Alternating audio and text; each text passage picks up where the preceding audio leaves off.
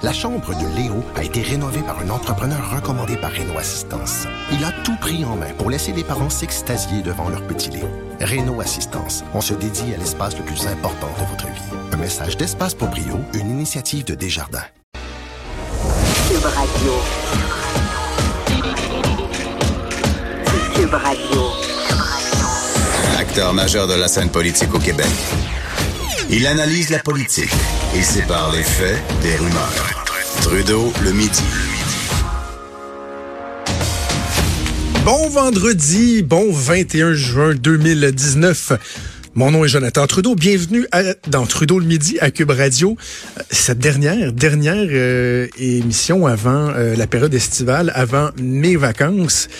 Mais je suis euh, fort euh, impressionné, fort enthousiaste de la grille que les patrons ont mis en place, la grille estivale euh, qui sera offerte à vous au cours des prochaines semaines. Parce que oui, les animateurs principaux, on part en vacances, bon, quelques semaines de vacances bien méritées, mais c'est une, autre grille totalement différente que les patrons ont mis en place. Je pense au matin de Caroline et Maca avec Caroline Saint-Hilaire et Maca Couteau. Ça va être fort divertissant. Il va y avoir Vincent Dessureau, Des qui va être là euh, de 11 à 1. Bon, Geneviève Petersen. Vraiment là, une grille très, très, très, très, très étoffée, diversifiée, agréable que vous aurez l'occasion euh, d'entendre donc dès mardi, suite au lendemain de la fête nationale. Justement. Parlant de la fête nationale, euh, c'est le sujet, euh, ben, la nation en fait, c'est le sujet euh, qui concerne mon premier invité aujourd'hui. C'est Maître Guy Bertrand, que vous connaissez très très bien, qui hier a lancé un nouveau projet qui s'appelle la plateforme Réseau Liberté Nation. On parle d'un pays virtuel qui va permettre d'atteindre éventuellement le pays réel. Ça peut sembler nébuleux, en tout cas ce l'est pour moi, mais je me suis dit, tiens, pourquoi ne pas en parler avec Maître Bertrand pour essayer de comprendre de quoi il en retourne. Il est en ligne. Bon midi, Maître Bertrand. Bonjour, Jonathan. Merci d'avoir accepté l'invitation. Euh, bon, c'est quoi le réseau Liberté Nation et c'est quoi cette plateforme virtuelle? Euh, Expliquez-nous concrètement de quoi il s'agit.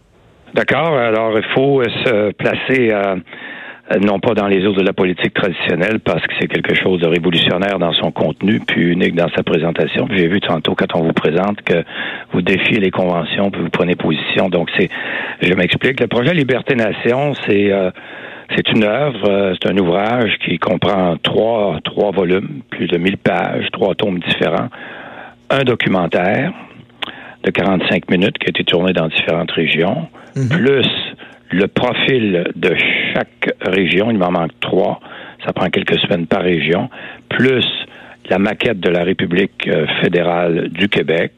On va vous expliquer tantôt parce qu'on devient une République fédérale. Alors, c'est, euh, ça s'appelle le projet Liberté Nation. J'ai commencé il y a dix ans.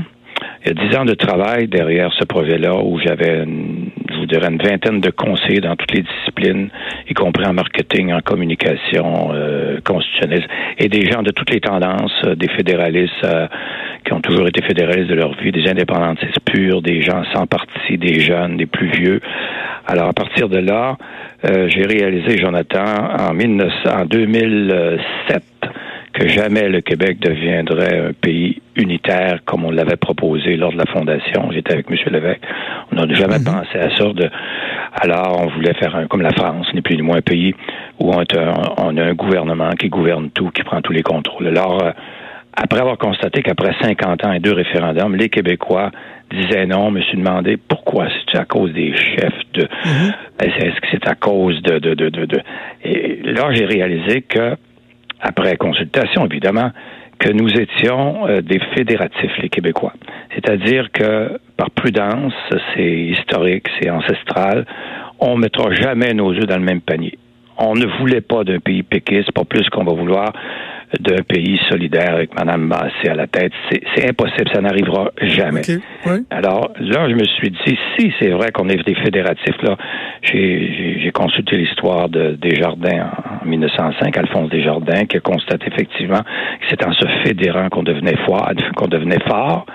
Et le mouvement des jardins est le centième plus grand sur le plan économique au monde, le quatrième en Amérique du Nord. Donc, euh, finalement, c'est pourquoi, c'est ça va être la première fois depuis la Confédération, ça n'a jamais existé, quelqu'un qui présente, comme on le fait là, c'est depuis dix ans, une fédération québécoise, la plus moderne au monde, où les régions deviennent des États fédérés, des États autonomes, avec un Parlement, un gouvernement, des tribunaux, comme l'île du Prince-Édouard, par exemple, ou les provinces canadiennes, comme les cantons suisses, les 26 cantons suisses, comme les États fédérés d'Autriche, il y en a neuf, comme les Landers en Allemagne, il y en a 16, et comme les, les, les, les 50 États américains et les provinces. Donc, c'est de créer une fédération typiquement québécoise, mais qui s'inspire des, des, meilleures fédérations au monde pour en faire une extrêmement moderne. Mais là, où les régions Maître Bertrand, lorsque, lorsque vous parlez de 17 États, donc évidemment, on pense essentiellement aux régions administratives, donc vous êtes en train de me dire qu'il y aurait une, une, une une, euh, une fédération une, avec. Euh, ouais, c'est ça. Mais je veux dire, par, par exemple, le Saguenay-Lac-Saint-Jean aurait son, son gouvernement, aurait son quoi, son parlement, son ouais. système. Il me semble que je comprends le territoire. Je regardais, j'ai écouté quelques-unes de, de, de, vos capsules vidéo que vous avez fait, entre autres sur l'étendue de notre territoire. Il y a rien de gênant là quand on se compare à d'autres à d'autres pays. On est un, une grande grande province parce que pour l'instant c'est ce qu'on est.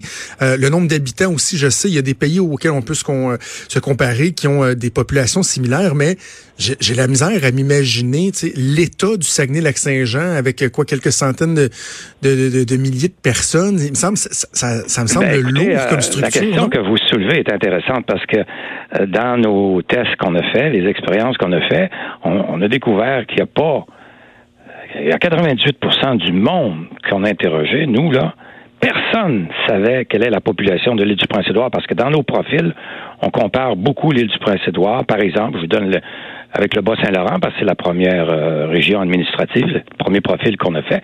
Les gens tombent en bas de leur chaise. Par exemple, je vais vous donner le chiffre, c'est 142 000 habitants l'île du Prince-Édouard. Ils ont un parlement, un premier ministre, un gouvernement. Et ça fonctionne. Le Bas-Saint-Laurent a 50 à 60 000 habitants de plus. Le produit intérieur brut de l'île du Prince-Édouard, 6 milliards. Le produit intérieur brut du Bas-Saint-Laurent, 8 milliards. Et le territoire est cinq fois plus grand et zéro pouvoir constitutionnel. Et quand on dit ça au monde, là, personne ne croit. C'est pour ça qu'on a fait le profil qui a pris des semaines. Alors, on l'a fait pour toutes les régions. Et euh, Saguenay-Lac-Saint-Jean, c'est la même chose.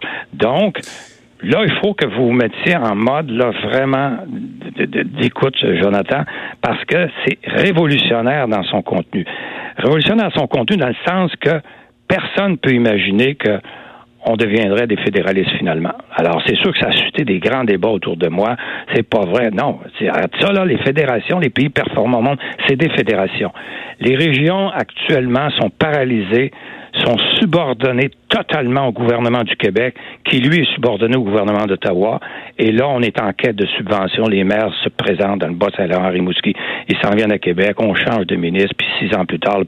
Donc, les régions, le potentiel, le fondement même du Québec, Jonathan, c'est les régions. La force du Québec au niveau économique, au niveau euh, social, au niveau euh, culturel. Mais Malheureusement, on est dans un monde, c'est partout dans, sur la planète.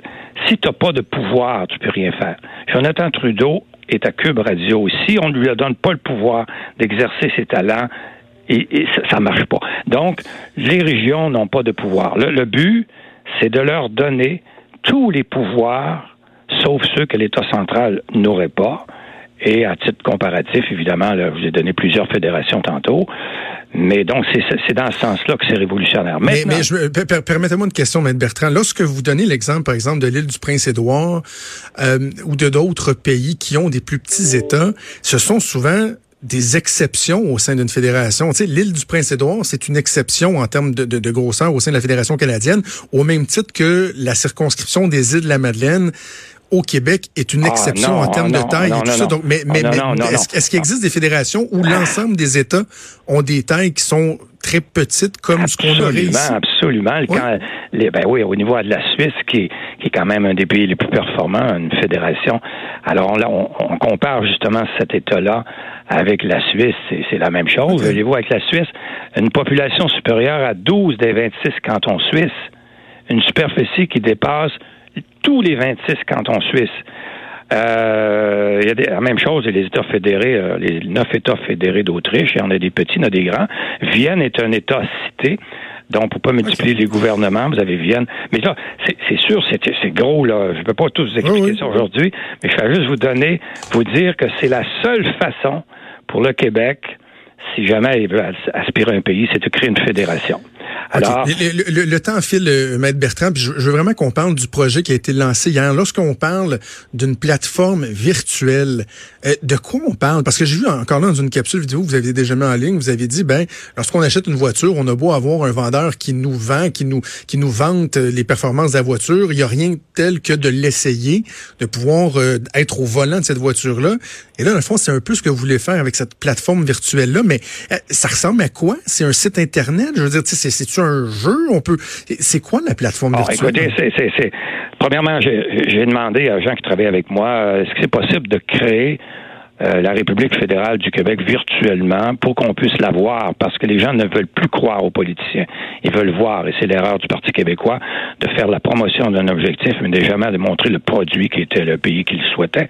Donc, euh, oui, euh, un informaticien de réputation internationale avec le réseau que vous devez connaître aux États-Unis, le NINC, c'est une très, très grosse entreprise qui construise des réseaux. Qui, donc, le réseau qu'on a créé, est comme Facebook, mais privé, mais créé pour nous. Donc, quand vous entrez comme membre fondateur, donc les gens qui vont arriver là, c'est comme des immigrants qui viennent ici, qui vont entrer dans la République fédérale du Québec, automatiquement en donnant leurs coordonnées et leur et le nom de leur comté, ils vont tomber dans la région où ils sont. Donc, on parlait tantôt du Bas-Saint-Laurent ou de la capitale mhm. nationale. Vous vous tomberez dans la capitale. Et là, vous vous avez une vie active avec les gens comme vous qui vont. Et plus tard, quand il y aura plusieurs membres, ils vont euh, créer leur propre constitution parce que les États vont avoir leur constitution, comme aux États-Unis. Et après ça, ils vont avoir des élections, ils peuvent élire un gouverneur. Et ensuite, ils vont, y avoir une, une, académie euh, scientifique, une académie euh, de, de, recherche, euh, où les gens vont pouvoir se, se pencher sur les problèmes de la planète quand la, quand la République sera construite. Mais donc, c'est c'est vraiment un, réseau avec le fil d'actualité comme, comme sur Facebook on peut on peut vivre là finalement, puis on est au courant de tout ce qui passe sur la planète. Mais c'est pas ouvert. Est-ce que ça coûte quelque chose? Oui, ça coûte 20 dollars puis 10 dollars pour les étudiants parce qu'il faut payer nous à NINC chaque mois le réseau. Mais il y a beaucoup de donc là on a un exécutif, on a un directeur général à Montréal, Richard Couture, réputation internationale au niveau informatique. C'est un informaticien de grande réputation. C'est lui qui, a, qui, qui, nous a créé ça, parce que moi, je connais pas vraiment ça. Et euh, on a fait les tests pendant un mois avec une vingtaine de membres fondateurs, puis là, on l'ouvre au public. Alors là, vous, vous, quand vous me questionnez aujourd'hui, puis je suis très content, euh, Jonathan, parce que ça a été fait sans publicité, rien, puis vous, avez eu la curiosité d'aller là. Ben oui, vous ben arrivez, la curiosité. Vous arrivez dans la phase de la promotion. Quand on a un concept, il y a trois phases. La, la première, c'est la conception, c'est dix ans de travail. Mais tout le monde me disait, M. Bertrand, c'est bien beau, là, vous écrivez, vous écrivez, vous pondez, puis c'est votre œuvre, vous allez mourir avec ça. Mais nous, est-ce qu'on peut faire quelque chose de pratique? Là, on, on tombe dans la phase de la promotion. J'ai accepté. Donc, beaucoup de monde veulent pouvoir travailler à faire la promotion, pas d'un objectif, la promotion de la République fédérale. C'est ça l'objet. Alors, euh, cette République-là, elle va apparaître dans le réseau. Euh, la maquette de la République, euh, ça m'a pris plus que deux mois à la faire. Donc, la, maquette va expliquer à, travers le monde où on se situe en démographie, en territoire, en produit intérieur brut, etc. Et toutes les grandes questions qui sont soulevées. Sauf que quand, là, on n'a pas beaucoup de temps, mais quand vous m'interrogerez une autre fois. Là, on a parlé du contenu, mais la présentation, elle est unique, absolument unique. Euh, toi, Jonathan, tu t'intéresses beaucoup au monde des affaires, donc on l'a présenté comme un plan d'affaires. Ça veut dire une, étude de besoin. Est-ce qu'on a besoin d'une république fédérale alors qu'on a une province qui fonctionne relativement bien? Une étude de marché, est-ce qu'il y a un marché pour ça? Une étude de faisabilité, est-ce que c'est faisable politiquement, juridiquement, économiquement et financièrement? Une étude d'impact, une étude d'opportunité et après ça la maquette, parce que l'erreur euh, du Parti québécois, c'est de jamais présenter son produit puis de faire de la promotion des objectifs en marketing. On fait jamais la promotion d'un produit, c'est-à-dire de, pardon, d'un objectif. Alors quand Pelado dit on veut un pays, ça se vend pas en marketing. On fait pas la projection non plus d'une usine. Le référendum, c'est l'usine qui construit le produit qui est le pays, et le PQ, c'est à faire la promotion de l'usine puis la promotion euh, du, de l'objectif quand c'était pas la promotion du chef de l'usine. Par exemple, le, le chef du camp du oui, Parizeau, ou peu importe, euh, Mme Marois qui aurait pu l'être, ça marche pas, ça, en marketing. On fait pas la promotion du président de, de la compagnie Toyota, puis on connaît pas le président qui fabrique les gâteaux du, Joe Louis, mais on fait la promotion du Joe Louis du gâteau. Alors ça, c'est des erreurs fatales. Et nous, on explique ça dans le projet Liberté Nation, qu'on fait la promotion de la République fédérale. Donc, quand vous m'interrogez aujourd'hui, on est rendu à- au stade de la promotion du produit qui est la République. Et on a Maître créé un Bertrand, réseau pour ça. Maître Bertrand, le temps file, il faut vraiment qu'on se laisse dans, dans- dans quelques instants. Mais je veux juste Oui. vous demander avant, euh, avant qu'on se quitte, euh, j'ai lu dans, dans les textes qui accompagnent le site et tout que c'était un peu vo- votre testament. Donc, quand on pense à notre testament, que ce soit un testament politique, bon, on pense à l'après, à ce qu'on veut laisser en héritage. Donc, fondamentalement, vous, vous êtes conscient bon, qu'un jour, vous, vous, ne serez plus là. Est-ce que, malgré le fait que je vous souhaite évidemment de longues années euh, en pleine santé, vous me semblez en- encore être en santé, est-ce que vous avez, vous avez la crainte de ne jamais assister à l'aboutissement de, de, de ce projet-là, qui est carrément un projet de vie? Euh, personne ne nous écoute. par rapport à Je vais cette te faire- possibilité-là? Je vais te faire une confidence. C'est sûr que j'ai dit à ma femme, j'ai dit à mes enfants, moi, c'est mon testament, je vous, je vous lègue ça, vous en ferez ce que vous voudrez. Mais euh, quand les gens me disaient, ouais, mais Monsieur Bertrand, peut-être qu'on pourrait faire quelque chose avant que vous nous quittiez, donnez-nous la chance de. Et c'est là qu'on l'idée est venue de créer un réseau, euh, parce que je me disais, euh, avec un sourire, si je ne vois pas le pays réel, au moins j'aurais vu le pays virtuel. Parce que c'est unique au monde, ce pays virtuel-là qu'on a créé. C'est ce que Ning nous a dit, ça n'a jamais existé. Puis ce qui n'a jamais existé aussi, Jonathan, c'est la refondation d'un pays. Euh, on ne peut pas réussir si on ne refonde pas le Québec avec les anglophones, les autochtones, les allophones et les francophones. Donc, on les met à la table de la refondation de la République parce qu'il n'y aura pas d'autres promesses. Si jamais un parti politique épousait cette cause-là, euh, la prochaine élection en 2022, s'il suit le, le, le, le- de A à Z ce qui est écrit dans le projet, il y a deux seules promesses qui vont être faites. Parce que ça va être une élection mandatoire. Premièrement, on gère les affaires courantes de l'État. Puis deuxièmement, on construit la République. Pas d'histoire d'intégrer à ça là, la défense des baleines bleues, des belugas dans le Saint-Laurent, puis de construire, euh, de, de nationaliser les banques, sinon on n'embarque pas avec vous. Non, il faut mettre en veilleuse toutes ces histoires personnelles et construire la République comme on a construit l'amphithéâtre. Et après, on met les gens, on met la rondelle au jeu, puis on dit amusez-vous à, à vous faire élire. Maître Ça, c'est vraiment révolutionnaire. J'ai, j'ai- malheureusement, on n'a plus de temps. J'invite les gens à aller euh, https réseau-liberté-nation.ning, c'est N-I-N-G.com.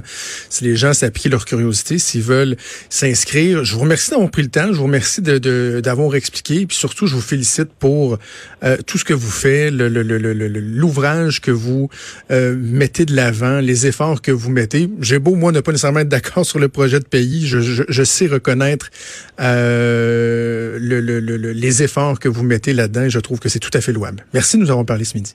Merci, Jonathan. À bientôt. Merci, c'était Maître Guy Bertrand. C'est, sûr que ça suscite un certain scepticisme. Là. Bon, un pays virtuel, mais en même temps, tout ce qui a été essayé jusqu'à ce jour pour arriver à l'idéal de la souveraineté qui est partagée par un bon nombre de personnes a pas fonctionné. Tu sais, en anglais, on dit think outside of the box. Ben, c'est ce que Maître Bertrand fait. Allez-y, allez voir ce qui en retourne, puis je vous laisse, je vous laisse juger, décider si vous adhérez à l'idée ou non. Bougez pas, on fait une pause, puis on revient dans trois petites secondes avec Vincent Dessureau. Cube Radio. Cube Radio, autrement dit. Trudeau, le midi. Pour la dernière fois avant les vacances, j'ai le grand, grand, grand plaisir d'aller rejoindre mon ami Vincent Dessureau. Comment ça va? Salut, comment ça va?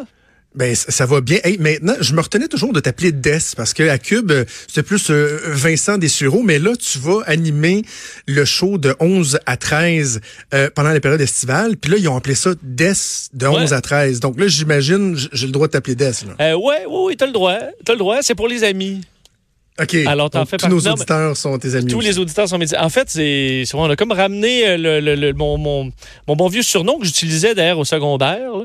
Mais euh, c'est, venu par vague dans ma vie, ce surnom-là. Puis là, Ah ça oui? revient pour l'été, exceptionnellement, euh, jusqu'en septembre. Puis après ça, je retrouve mon prénom euh, Mais habituel. là, OK, là, tu revenais de quelques semaines de vacances, mais ça veut-tu dire que tu pas de vacances cet été ou tu vas en avoir un peu à la fin? Comment tu vas manager ça? j'ai deux jours.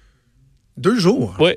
Euh, Parce que tu gardes Salut Bonjour le, le lundi- euh, non, ben, j'ai quelques, quelques week-ends. là. OK. Mais sinon, j'ai euh, de, de vacances, j'ai un lundi, un mardi pour aller à la pêche parce que ça c'était non négociable Ben euh, avec les avec les patrons. Et euh, sinon, je vais être là, je vais être là tout l'été. Mes vacances sont prises, je suis en forme, tout va bien.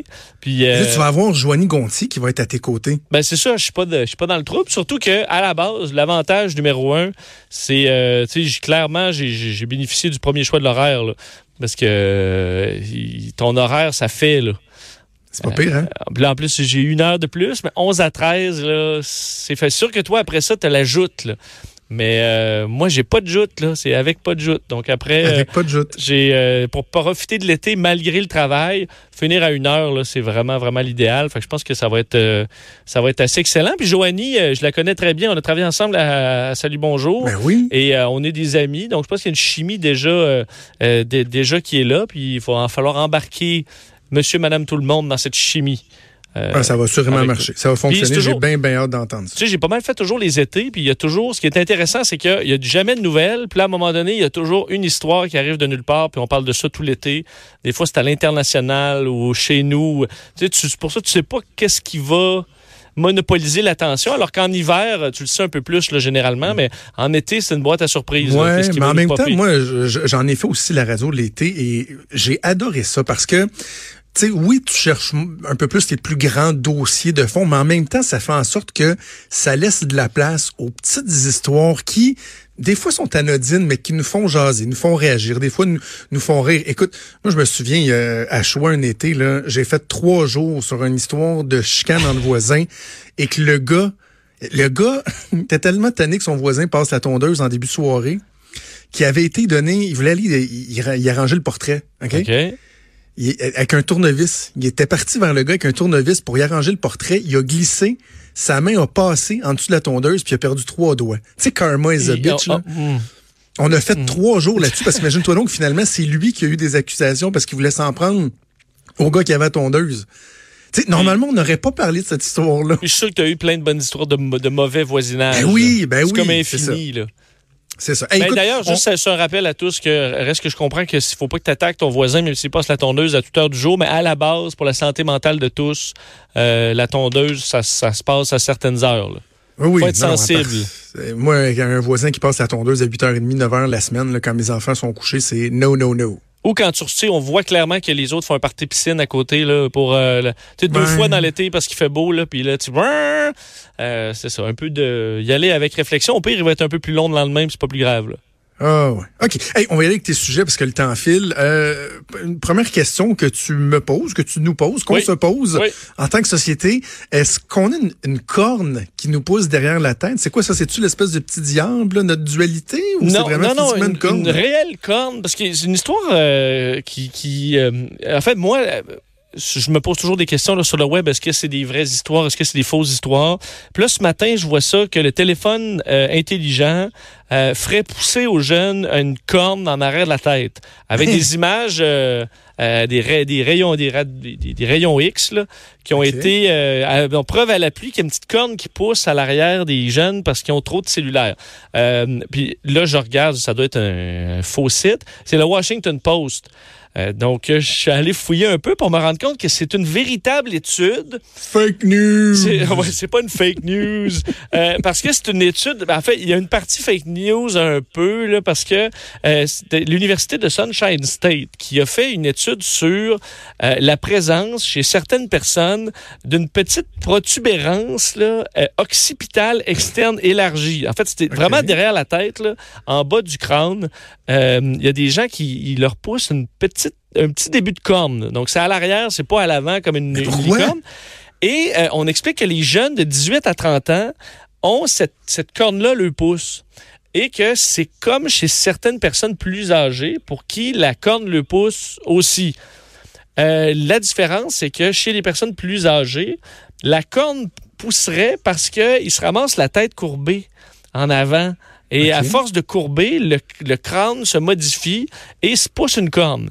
Et que là, les jeunes, et c'est là la réflexion des chercheurs, c'est que les jeunes étant toujours sur leur téléphone, la tête penchée, ben l'évolution nous aurait fait pousser une corne. Euh, On parle d'une petite bosse, là. Ben, une petite bosse. euh, Parce que là, moi, je, je- de, de- ça, mine de rien, ça fait trois minutes que je me tâte le coco. Là. Ouais, ouais, ouais. Moi, j'en ai une petite corne. Ouais, ben, c'est comme pas- en- en- assez vers le bas du crâne, là, comme Euh, à hauteur des oreilles, peut-être? Ouais, eh ben exact. Mais c'est parce que je pense que là, on a déjà une petite bosse. C'est pour ça que là, Ok. tu sais, je veux pas te faire paranoïer. Là. Euh, tu pourras Ouais. voir les, les, les, les rayons X, les, images qui ont été diffusées entre autres par le Washington Post et d'autres dans les dernières heures. Mais euh, c'est ça. Eux disent que ça peut être un signal d'alarme sur le fait qu'on a, on a la tête trop penchée et que notre corps est en train de, réagir. Par contre, euh, il y a beaucoup de faiblesse à cette, étude-là. De un, ce n'est qu'une hypothèse. Euh, de deux, euh, c'est une petite étude qui a d'énormes faiblesses, semble-t-il. On est allé chercher des jeunes qui allaient déjà chez le chiropraticien pour des douleurs. Alors, c'est peut-être une problématique qui, tu sais, dans la, c'est pas nécessairement dans la population générale. Alors, ça prendra, c'est une piste, euh, disons, d'analyse, mais c'est vraiment pas des conclusions qu'on peut prendre en disant l'utilisation du téléphone fait pousser une corne chez nos jeunes. Alors, mais euh, vous allez peut-être voir ça circuler dans les. ah euh, oui, c'est dans les weird, je vois ça. Ouais, une espèce Hey. de petite corne, là, euh, qui, qui servirait Ben oui. pour le corps à s'équilibrer un peu vu qu'on a la tête penchée, une espèce de contrepoids. Hey, Mais euh, donc, ça a l'air pointu. Oui, ça a l'air pointu, mais c'est peut-être dans la chair, alors tu peux pas te- tu peux pas accrocher rien après ça. C'est très peu pratique, mais euh, il y aura des études à disons pour confirmer ou infirmer cette euh, cette hypothèse. OK. Parlant toujours euh, des jeunes, euh, ceux-ci tendraient à, à délaisser le déodorant. Je- OK, regarde, je vais commencer avec une question tout de Oui, suite d'abord. oui. Dans ton sujet, tu dis les jeunes délaissent le déodorant. Est-ce que, comme moi, tu t'es déjà demandé pourquoi il existe des antiperspirants et des déodorants, sachant que l'antiperspirant euh, prévient un peu la sudation en plus d'éviter de puer, alors que le déodorant est juste une espèce de parfum qui masque les odeurs? Qui achète du déodorant au lieu de l'antiperspirant? C'est une bonne euh, c'est une bonne c'est une question que je me pose euh, couramment OK, je aussi. suis pas tout seul. Non, non, non, je la, je la comprends pas. D'ailleurs, j'ai des, pour avoir des amis européens, là, euh, j'ai dû leur apprendre euh, l'utilisation de, de, du- de, de, juste l'antisudorifique, là, plutôt que l'espèce des, du axe, là, psh, ça juste donner une Oh, on met odeur, là, mais euh. quand tu te lèves, non, c'est des Allemands, c'est même pas des Français, mais qui, euh, dans, Ah. tu sais, tu vas dans, dans un bar, tu, fais, Hey, tu sens vraiment le swing, il va falloir que tu fasses de quoi? Puis, mais non, je me suis mis du déodorant, justement, c'est ça le problème. Mais, euh, donc, donc, oui, je, je, je, je comprends pas, euh, je comprends pas cette utilisation-là, mais il y a certaines personnes qui sont inquiètes de, des produits qu'il y a là-dedans, là. Euh, donc, entre autres, de l'aluminium dans l'antisudorifique et d'autres produits dans le déodorant, parce que là, cette étude-là inclut, de ce que je comprends, les deux, là. C'est tout ce qui se met en dessous des bras. Donc, ça inclut le, le- le- le- l'antisudorifique et le simple déodorant. On se rend compte qu'aux États-Unis, les jeunes euh, utilisent, en fait, 40% des 18 à 24 ans n'utilisent rien du tout pour les, euh, pour les aisselles, à part de quelque chose d'organique, là Ah, ou naturel.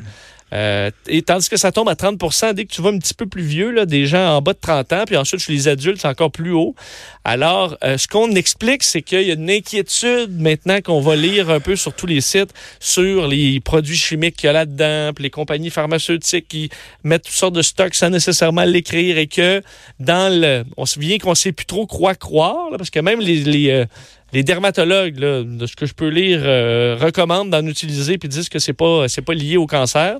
Mais il y en a qui ont peur, alors ils vont utiliser quelque chose de d'organique seulement, Ah. mais tu sais, avec les effets euh, limités que ça procure. Là. Bon, après, ça pourrait suivre mes poils. Après mes poils, ça pourrait être avril swing, juin La- swing, Ouais, je- ouais, le, dans, ouais, juin swing, les samedis swing? samedi swing.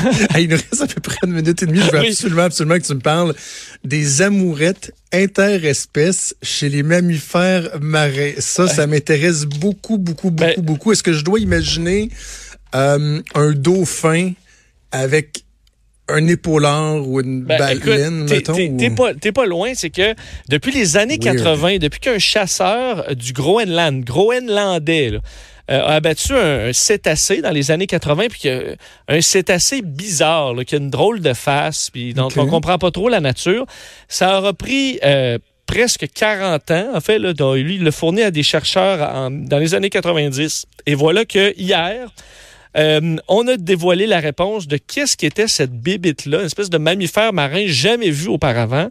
Et la réponse étant que on, une madame narval, donc tu sais, les narvals, c'est ceux qui ont un long, justement, une licorne, un long, long pic sur le bout du, du front.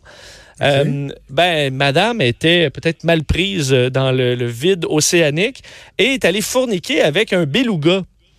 Hein? Euh, quelque chose qu'on n'avait jamais vu. C'est très rare, euh, les, les accouplements interespèces, surtout que ça ça, ça devienne pas euh, une fausse couche ou euh, qu'il y ait vraiment un, un bébé qui, qui naisse et qui, Ben oui. et qui devient adulte.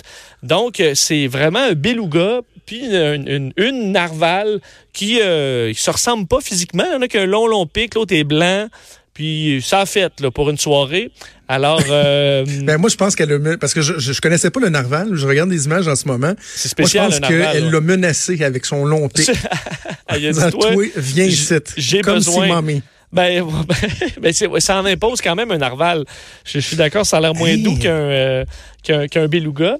Et euh, on dit, les chercheurs, dans notre connaissance, c'est la première et la seule preuve au monde que ces deux espèces de l'Arctique peuvent s'hybrider. Donc, ce serait le seul spécimen, mais ça montre que c'est possible. Alors, est-ce qu'on pourrait un jour euh, voir une nouvelle espèce de cétacé basée sur euh, cette espèce de d'inceste, euh, je sais pas si c'est de l'inceste là, entre les espèces un peu là ou, ou de la, c'est-tu de la zoophilie? C'est... C'est de la zéo- zoophilie, parce que veux, veux pas, c'est pas, le- c'est pas la même espèce que toi. C'est ça, ça peut C'est pas. comme si moi, je couchais avec un chimpanzé, parce qu'on se ressemble. mais c'est ça. Si c'est pas correct pour nous, pourquoi ce serait correct pour un Euh, Tu sais, ils sont, sont Est-ce que tu sais c'est quoi l'immense pic euh, du narval? C'est quoi? Je suis en train de regarder ça. là. C'est comme un, un capteur, c'est comme une espèce de thermomètre. Ça lui permet de... Un peu comme la langue du serpent, si tu veux. Là. La température de l'eau, euh, ce qui s'en vient. Ouais, mais là, l'eau est frette là, elle est frette tout le temps. elle, est à, elle est à 2 degrés là. Hey, toi, Ça- viens ici, le beluga, viens ici. toi. Et comme, OK, OK. OK, OK, c'est beau, puis c'est poussé après. Puis, euh, mais en tout cas, il a survécu. Alors, sachez qu'on on, on l'a d'ailleurs, on y a trouvé un nom, il me semble. Euh, on va l'appeler le narwal. Weirdo. Là. Ouais, le, Le weirdo, weirdo. là. Mais clairement, madame avait un petit problème. euh, OK. euh, ben, monsieur aussi, là. Alors, calmez-vous un peu dans l'océan, là. Bon. Trouvez-vous des, des gens de votre, de votre espèce de grâce? Bon, hey Des, j'ai vraiment hâte de te retrouver à l'automne. Je te souhaite un merveilleux été. On t'écoute absolument du lundi au vendredi dans Des de 11 à 13 avec Joanie. Bien hâte d'entendre ça et hâte de retrouver à quelque part euh, à la Mio. Là, Hey, grand, espérons-le. grand plaisir, puis profite de ton été, t'as travaillé fort, ben, euh, amuse-toi. Merci. Je te souhaite du beau temps. Merci. Hey, salut Des. Salut. Bougez pas, on va faire une pause et on revient dans deux petites minutes. Jusqu'à 13. Trudeau. Trudeau, le midi. Joignez-vous à la discussion. Appelez ou textez 187 Cube Radio. 1877 827 2346. Développement majeur euh, dans l'histoire de la jeune fille martyre de Granby qui est décédée, décédée à la fin du mois d'avril dernier. On se souvient qu'elle avait été trouvée dans un état critique dans euh, sa résidence familiale le 29 avril avant de succomber à ses blessures. Le lendemain, il y avait des accusations initiales qui avaient été déposées pour la belle-mère la fameuse belle-mère de 36 ans, on parlait de voies de fait grave et de séquestration. Dans le cas du père, il faisait face à des accusations de séquestration, d'abandon d'enfants et d'avoir omis de fournir les choses nécessaires à l'existence de sa fille alors qu'elle se trouvait dans le besoin. Mais là, il y a des développements et on va en parler avec le collègue, maître François-David Bernier, qui est au bout du fil. Salut François-David. Salut Jonathan. OK. Alors là, ce qu'on a appris au cours euh, des dernières minutes, c'est que la belle-mère fait désormais face à euh, une accusation, un chef d'accusation de meurtre au deuxième degré. Rappelle-nous, qu'est-ce que ça veut dire? Qu'est-ce que ça implique? Euh, premièrement, Jonathan, euh, c'était prévisible, on le sait, hein, parce que Ouais. les accusations d'avant, de séquestration, tout ça, quand la jeune fille est décédée, la fillette est décédée, là, on savait que c'était beaucoup plus grave, des accusations beaucoup plus graves. Bon, on les attendait. Cependant, avec Jordan, l'arrêt de Jordan sur les délais, on sait que maintenant le ministère public, la couronne, prennent un peu plus leur temps, parce que la minute qu'ils déposent des accusations, le minuteur part, donc il y a des délais, il faut, agir quand même vite. Donc là, ça rentre les accusations. Et il y a la belle-mère. On savait qu'elle était plus impliquée parce que la belle-mère, elle, est accusée de voies de fait grave. Voies de fait grave, là, c'est avec des lésions, c'est pas n'importe quoi. Le père, lui, c'était séquestration pour avoir donné les soins à son enfant. Donc, on sent que le père est moins impliqué. Et là, c'est pour ça qu'on voit des accusations de meurtre deuxième degré pour la belle-mère, parce que ce qu'on comprend, c'est qu'elle a commis un geste, euh, parce que la, la- la- fillette n'est pas morte durant la séquestration est morte par après. Mais si on cause des blessures à quelqu'un, sachant pertinemment que ces, ces blessures-là peuvent causer la mort, l'exemple qu'on donne toujours, c'est un, coup de couteau euh, dans le cœur. Tu peux pas dire Ah, je pensais pas qu'elle allait mourir. C'est très bien que ton geste peut causer la mort, donc c'est un meurtre. Et là, mais, mais, mais, François David, c'est, je, me mets à la place du public, puis c'est difficile de, de, se dire que euh, on peut pas considérer qu'une personne qui prive de nourriture, qui bat, qui ligote, qui enferme une jeune fille de 7 ans ne peut pas avoir conscience du fait qu'ultimement, ça se peut qu'elle crève. Je, comprends là, que c'est pas directement un coup de couteau au cœur, mais tabarouette.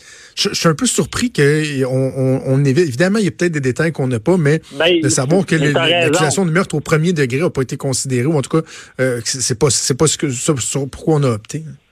Ouais, non, non, t'as des bons réflexes, oui, premier degré, mais je fais ça, oui, puis effectivement de ne pas donner de la nourriture, des choses comme ça. Sauf que là, ce qu'on sent, c'est que le père qui est impliqué, lui, c'est des accusations d'homicide involontaire coupable. Ça veut dire on a causé la mort de quelqu'un ou participé. Puis, euh, par contre, la différence, c'est ça, c'est qu'on n'avait pas l'intention. Tandis qu'avec la mère, pour qu'elle est accusée de meurtre, là, il fallait avoir une, intention de causer la mort. L'intention, comme j'ai dit, de savoir hmm. très bien que les blessures qu'infligeait allaient la causer. Fait que tu as raison. Mais là, pourquoi pas premier degré? Je vais te dire, premier degré, vous vous rappelez, c'est euh, avec la préméditation, on dit propos délibérés. Ça veut dire réfléchir le pour puis le contre. Donc, tout le monde, au début, pensait que s'il y avait des accusations de meurtre, ça allait être des accusations de meurtre premier degré, qui est plus grave, beaucoup plus grave parce que, en plus, le code criminel prévoit des, dispositions que si tu commets un meurtre durant une séquestration, je comprends bien que dans ce cas-là, ben, il aurait trouvé ligoté, baïonné, là, euh, et que tu commets le meurtre durant la séquestration, c'est assimilé à un meurtre premier degré. Donc, dans le dossier en partant, tu as raison. Pourquoi pas un premier degré? Je ne le sais pas moi non plus. La seule chose que je peux penser, c'est que la jurisprudence, c'est les décisions antérieures. Peut-être le fait que la jeune fille soit, la, fillette soit pas décédée durant la séquestration, mais par après à l'hôpital. Peut-être que c'est pour ça que le ministère public, la couronne qu'on appelle, n'a pas été jusqu'à un premier degré. Est-ce qu'on aurait pu penser, moi, moi, moi j'imaginais une, accusation de meurtre au premier degré pour la belle-mère, puis peut-être meurtre au deuxième degré pour euh, le père, mais là, bon, lui, il n'est pas, il est pas, il est pas accusé de meurtre. Là, on parle donc d'inculpation de négligence criminelle ayant causé la mort. Mais il est quand euh, même, c'est quand même. Euh... Ah, excuse, tantôt, j'ai dit, je pense, homicide involontaire euh, coupable. Je me suis trompé. C'est négligence criminelle causant la mort. C'est ça son accusation. Exactement. Et il demeure accusé de, de séquestration, d'abandon d'enfants, d'avoir omis de fournir les choses nécessaires à l'existence de sa fille. OK, ben désolé avec mon homicide involontaire coupable, ça se ressemble, mais là, c'est euh, euh, négligence criminelle causant la mort. Ça, c'est vraiment, c'est agis d'une manière déréglée, téméraire. Ça veut dire qu'un père normal euh, ou un, tuteur normal ne ferait jamais ce genre de choses-là. Puis le fait qu'il ait tellement été négligent que ça, ça a causé la mort ou euh, ça a aidé à sa mort. Là, on comprend mieux que lui, il s'est fermé les yeux, il a participé, mais que peut-être que le cerveau en arrière de ça qui, en voulait puis qui avait l'intention de tuer, mais c'était vraiment euh, la belle-mère. C'est ce qu'on peut lire comme ça, sans tout avoir les détails. Bon, on va continuer de, de, suivre ça. François David, pendant que je t'ai, toi, tu fais partie des gens qui prennent le relais à partir de la semaine prochaine, pendant que nous, on va euh, se la couler douce euh, au soleil. Avocat à la barre dès mardi, ça va être de 9h à 11h. À quoi on peut s'attendre comme show, François David? on s'attend ben, un peu les, chroniques qu'on fait ensemble. Euh, on va, on parle de justice, mais c'est des affaires publiques. On va très large. On va dans les coulisses, on essaie de faire comprendre d'une manière on peut le dire, même si c'est judiciaire, des fois, c'est divertissant, c'est intéressant. On essaie de faire, faire découvrir toute l'actualité. Puis déjà, mardi, ben, Jonathan, tu sais très bien qu'on va parler de cette cette fille-là ben de, de Grande B, ben avec la juge Nicole Gibault, avec Jean-François Brochu, le policier. On, mm-hmm. on, va essayer de comprendre encore plus qu'est-ce qui s'est passé, parce que c'est des drames humains. Puis c'est ça mm. l'émission. Merci d'en parler. Puis euh, Euh, puis toi, je te souhaite un bel été. J'espère que tu vas te reposer. Tu as travaillé fort euh, cette année. Oui, oui, ça devrait, ça devrait. Écoute, c'est un plaisir. Je te souhaite un bon été. Euh, amuse-toi bien parce que bon, c'est le fun de faire la radio, même si des fois les sujets évidemment sont sont plus lourds, sont plus difficiles. Mais amuse-toi dans, dans, dans ce trip-là d'être à la barre de ton émission. Puis on se reparle au mois d'août assurément. Ah, merci beaucoup, Jonathan. Bye bye. Bon été. Merci. Salut, c'était Maître François-David Bernier. Donc, on va pouvoir entendre du lundi au vendredi, tous les jours de semaine, dans la grille estivale de Cube Radio, de 9 à 11, avec plusieurs collaborateurs. Et donc, on parlait de, de, de ce nouveau développement, évidemment, suite à ce drame de Granby. Avant d'aller en pause, juste un petit mot sur euh, le retour en fait, non, je vais le dire comme ça parce que on dirait que c'est la spin qu'on y donne depuis 24 heures là, sur le retour éventuel des expos. Là, là, on va. J'invite mes amis montréalais, entre autres, je sais les expos, ça rejoignait tout le monde au Québec. Moi-même, j'étais un, grand, grand fan des expos. Ça fait toujours rire mon collègue Hugo Veilleux, mais j'ai été un joueur de baseball. J'ai arrêté à 21 ans, j'ai arrêté junior. J'ai joué longtemps au baseball. Ça a été mon sport de prédilection avec le hockey. Donc, j'adorerais que les expos reviennent. C'est quelque chose qui manque, il y a un vide. Euh, c'est le fun, le baseball. Là, je suis assistant coach dans l'équipe de mon petit gars, dans, dans le l'atome, puis on, on, a bien du fun. J'aimerais ça, les expos. Mais calmez-vous. Sniffez, expirez un petit peu avec l'annonce qui a été faite hier de la possibilité de l'autorisation en fait, de l'ouverture de la MLB, la, la, la, la, Ligue de baseball majeure, à ce que les Devil Rays de Tampa Bay puissent, au cours des prochaines années, séparer euh, leur grille, euh, leur horaire de, de, de, partie à la maison, à domicile. C'est quoi, je pense, c'est 160, 170 games, je pense, une saison de baseball. Donc, bref, la moitié qui, normalement, serait entièrement à Tampa Bay. Ben, ils sépareraient ça moitié-moitié avec Montréal. On parle d'une la première portion de la saison, comme il fait fret chez nous, euh, et que le toit, hey, imagine, c'est plate, il y a de la neige, je fais le toit au stade, tu sais pas si ça va tomber ses joueurs et ses spectateurs pendant une game. Il faut attendre que la neige soit bien fondue. Donc, première partie de la saison, les parties à domicile seraient à Tampa Bay. Deuxième partie de la saison, les parties à domicile seraient à Montréal. Donc, on aurait comme une espèce d'équipe en garde partagée. Ça semble emballant. Mon Dieu que je ne mettrais pas une scène là-dessus, par exemple. Sur les chances, si on me demandait de parier, est-ce que ça va arriver? Est-ce qu'on va voir les euh, Devil Rays ou euh, ceux que, bon, certains les appellent même les X-Rays, un mélange de, de, Expo et de Devil Rays. Est-ce qu'on va les voir jouer à Montréal au cours des prochaines années? Je ne mettrais pas deux piastres là-dessus. Même pas une pièce, même pas un 30 sous. Et la raison pour laquelle je vous dis avec beaucoup d'assurance de vous calmer le bacon, ceux qui sont emballés par cette idée-là, c'est que moi, je suis à Québec. Tu sais, je suis un ancien Lavallois, là, mais ça fait 15 ans, on va faire 16 ans, je pense, je suis à Québec. J'ai vécu la saga du retour non avéré des Nordiques au cours des dernières années. Écoute, on y croyait tellement qu'on a bâti le centre Vidéotron que euh, on aime beaucoup, qu'on apprécie parce qu'il y avait un besoin évident, même si on aimerait mieux qu'il y ait un club de hockey dedans, il y avait un besoin d'avoir un amphithéâtre de, qualité, puis qu'on a des spectacles. Maintenant, au centre Vidéotron, on est bien content de l'avoir. On se cachera pas que l'idée première derrière la construction du centre Vidéotron, c'était la perspective d'avoir une équipe de hockey, puis on y croyait. Les signaux étaient là, les signaux de la Ligue nationale qui disaient oui, oui, Québec, on aime ça. Puis le problème, c'est que non seulement nos espoirs ont été déçus, mais euh, on a réalisé à Québec à quel point on a fait rire de nous par la Ligue nationale de hockey. À quel point on a été un outil de chantage, de manipulation d'autres marchés pour leur dire hum, là, euh, hein, arrangez-vous, là. Parce que sinon, on va à la Québec. Regardez ça, on l'a dit, le Québec sont prêts, les autres sont prêts. ça a même servi à faire augmenter la valeur des franchises euh, éventuelles. Donc, par exemple, ce que Vegas a payé, parce qu'ils disaient, ouais, ben là, attendez, là, regardez. Nous autres, là, si vous voulez pas payer plus cher, on a Québec qui est prêt. 400 millions demain matin sont prêts. Euh, Québécois est là, euh, on a des liens qui sont créés.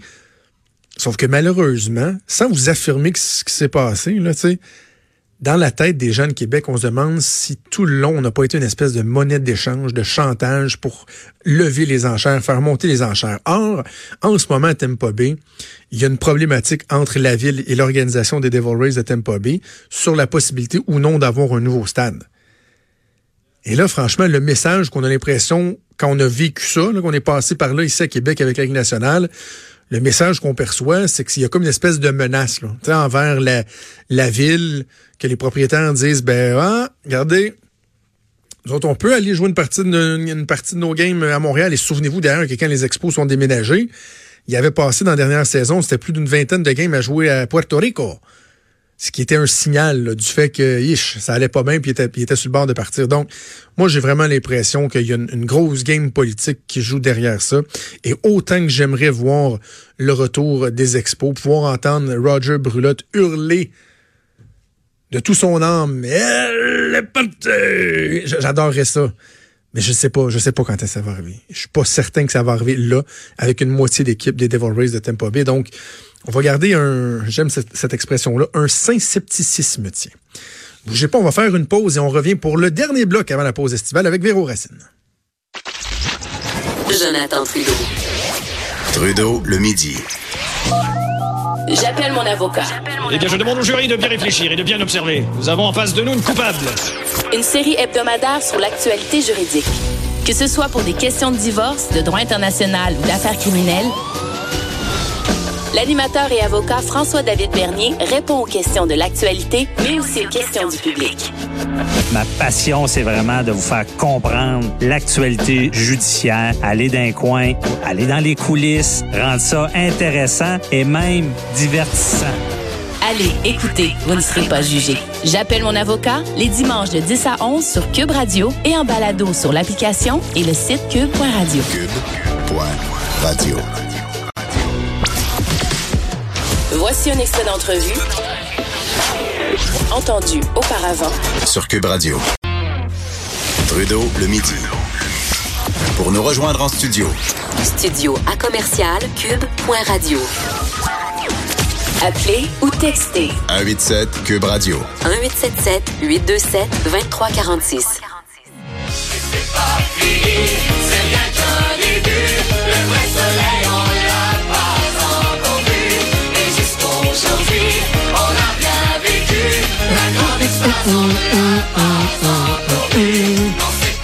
Véro, Hey! c'est des bons souvenirs, là. Ah, nostalgie quand tu nous tiens. Star Academy 2003. Écoute, Ouais. moi, j'avais 22 ans.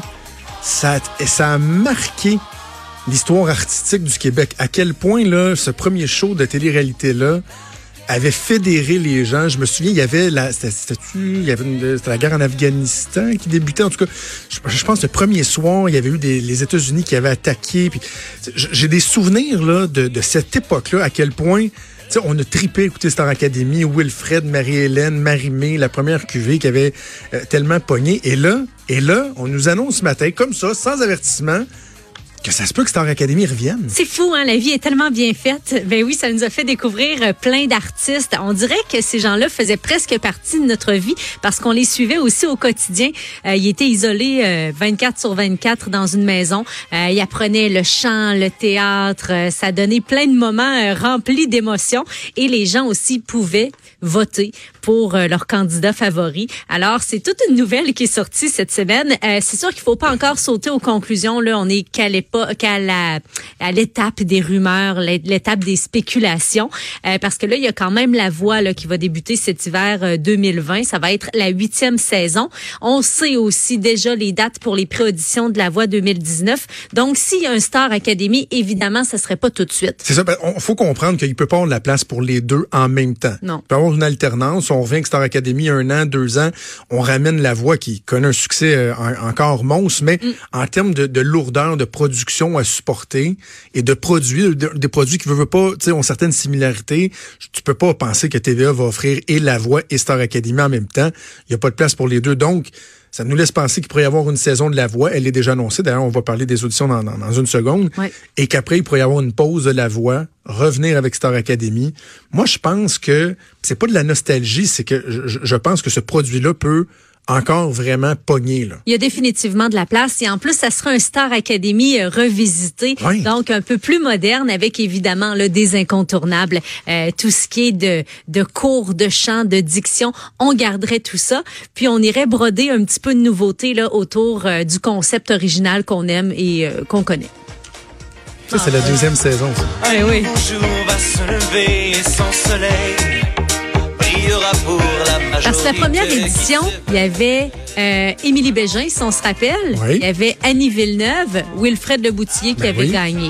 Marie-Hélène Thibert, je pense que c'est ça, hein, c'est la deuxième saison. ça. Non, il me semble que Marie-Hélène, elle avait perdu en Oui. finale contre Wilfred. Ça, c'est elle qui a gagné, Stéphanie Lapointe. Oui, t'as J'ai raison. l'air brillant, mais c'est pas chez sa photo sur YouTube pendant que ça joue. Là, donc, c'est pour ça que j'ai j'ai reconnu sa voix. Il y avait Marie-Ève Côté, il y avait... euh, c'est qui les autres? Tu vois, Eh, on a Marc-André fan ici. Niquette. Euh, ouais, écoute, je m'assume totalement. Ah, les, aussi. les, les deux, trois premières saisons de Star Academy, j'ai beaucoup, beaucoup écouté. Maggie Lagacé. Ah. Je sortais avec Corneliu après. Oui, une On belle sortit blonde ensemble. là, aux yeux Corneliu, bleus. ça a moins bien été dans les dernières années. En tout cas, c'est une autre histoire. Oui. Mais euh, écoute, c'est des beaux souvenirs, c'est des beaux souvenirs. Je suis certain que le, le- le public soit au rendez-vous si effectivement on va de l'avant avec euh, le projet de ramener Star Academy. Je le disais il y a une seconde, la voix. Évidemment, on n'oublie pas la voix, on y pense encore. Ceux qui n'ont pas encore osé, comme moi, par exemple, Ah, aller, euh, y aller de mon imitation de Mario Pelcha, mettons. Tu peux y aller avec un peu de gêne aussi. D'ailleurs, dans les promos de l'été, il y en a une où euh, je chante du Mario Pelcha. Donc, juste pour ça, non, c'est pas vrai. vous. J'ai peur que ça vous fasse fuir. Hey, c'est la dernière de la saison. Vas-y, lâche-toi. Non, non, non, non, c'est d'un promo. Ils Ah, l'écouteront d'un promo. Il y a une promo où je chante. euh, euh, c'est laquelle donc? J'ai pleure dans la pluie. Wow. OK, ouais. Mais ouais. bref, je- donc je pourrais moi décider d'aller auditionner en chantant Pleure dans la pluie ou Je ne t'aime plus de Mario Pelcha parce que les auditions, quoi, ça va commencer bientôt? Oui, c'est euh, au cours euh, des prochaines semaines, pré-audition pour la huitième saison. On se croise les doigts là, pour euh, te voir à la célèbre émission de télé-réalité, Jonathan. Euh, pour ce qui est des pré-auditions de La Voix à Montréal, c'est à l'Hôtel des gouverneurs 10 et 11 août, également du 16 au 18 août. Pour Québec, euh, c'est toujours au Hilton. Euh, c'est un peu euh, bon euh, un classique. Là. Chaque pré-audition se passe là-bas à Québec. C'est du 22 août au 25 août. Et euh, pour ce qui est des, euh, des prérequis, faut se présenter soit seul ou en duo entre 9h et 20h là-bas. Puis faut être âgé de 15 ans ou plus. Alors pour ça, écoute, il n'y a, vraiment pas de problème. Ben, c'est ça. Et savoir chanter. C'est dans les prérequis, là, ils l'écrivent peut-être pas. Mais tu sais, moi, imiter Mario Pelcha, je pense pas que ça, ça marche. Faudrait que j'aime ma voix à moi que j'ai jamais trouvée. Mais ça donnerait tout un show. hein. J'aime ça imiter des, des, des, des chanteurs de façon plus ou moins juste. Ouais, J'aime ça, la Mais- voix que t'as jamais trouvée. C'est bien dit, en tout cas. Euh, euh. Hey, avant mérite d'être claire. et Avant qu'on se laisse pour les vacances, Télé-Québec qui tente le pari du thriller fantastique, ça pique beaucoup ma curiosité. Donc, une, une production qui va se faire chez nous au Québec? Oui, qui se nomme 422 ou que 422, là, c'est selon, c'est l'histoire d'enfants qui disparaissent mystérieusement après avoir visité une maison qui est abandonnée dans leur village. Euh, c'est un projet de 13 demi-heures. Normand D'Amour, euh, Mathieu Baron et Mylène McKay qui vont interpréter euh, les personnages principaux. Et pour ce qui est du tournage, ça va débuter euh, cet été. Euh, c'est une série qui va être disponible. Ça, c'est vraiment agréable, soit par Internet pour aller chercher un public un peu plus jeune et aussi à la télévision. Ça va débuter à l'année euh, 2020, au Très, début très, d'année. Ouais. très, très hâte d'entendre ça. Ben, Véro, je te remercie beaucoup. Hey, ça fait plaisir. Je te souhaite un bon été. Toi, tu vas continuer à être pas mal dans les parages euh, pendant l'été. Je m'occupe entre autres euh, des entrevues pour le Festival d'été de Québec. Donc, Oh. euh, je vais vous, venir vous dire. Ah oui, tu des- vas faire les entrevues? Ouais, ouais, ouais, ouais, ouais. Oh,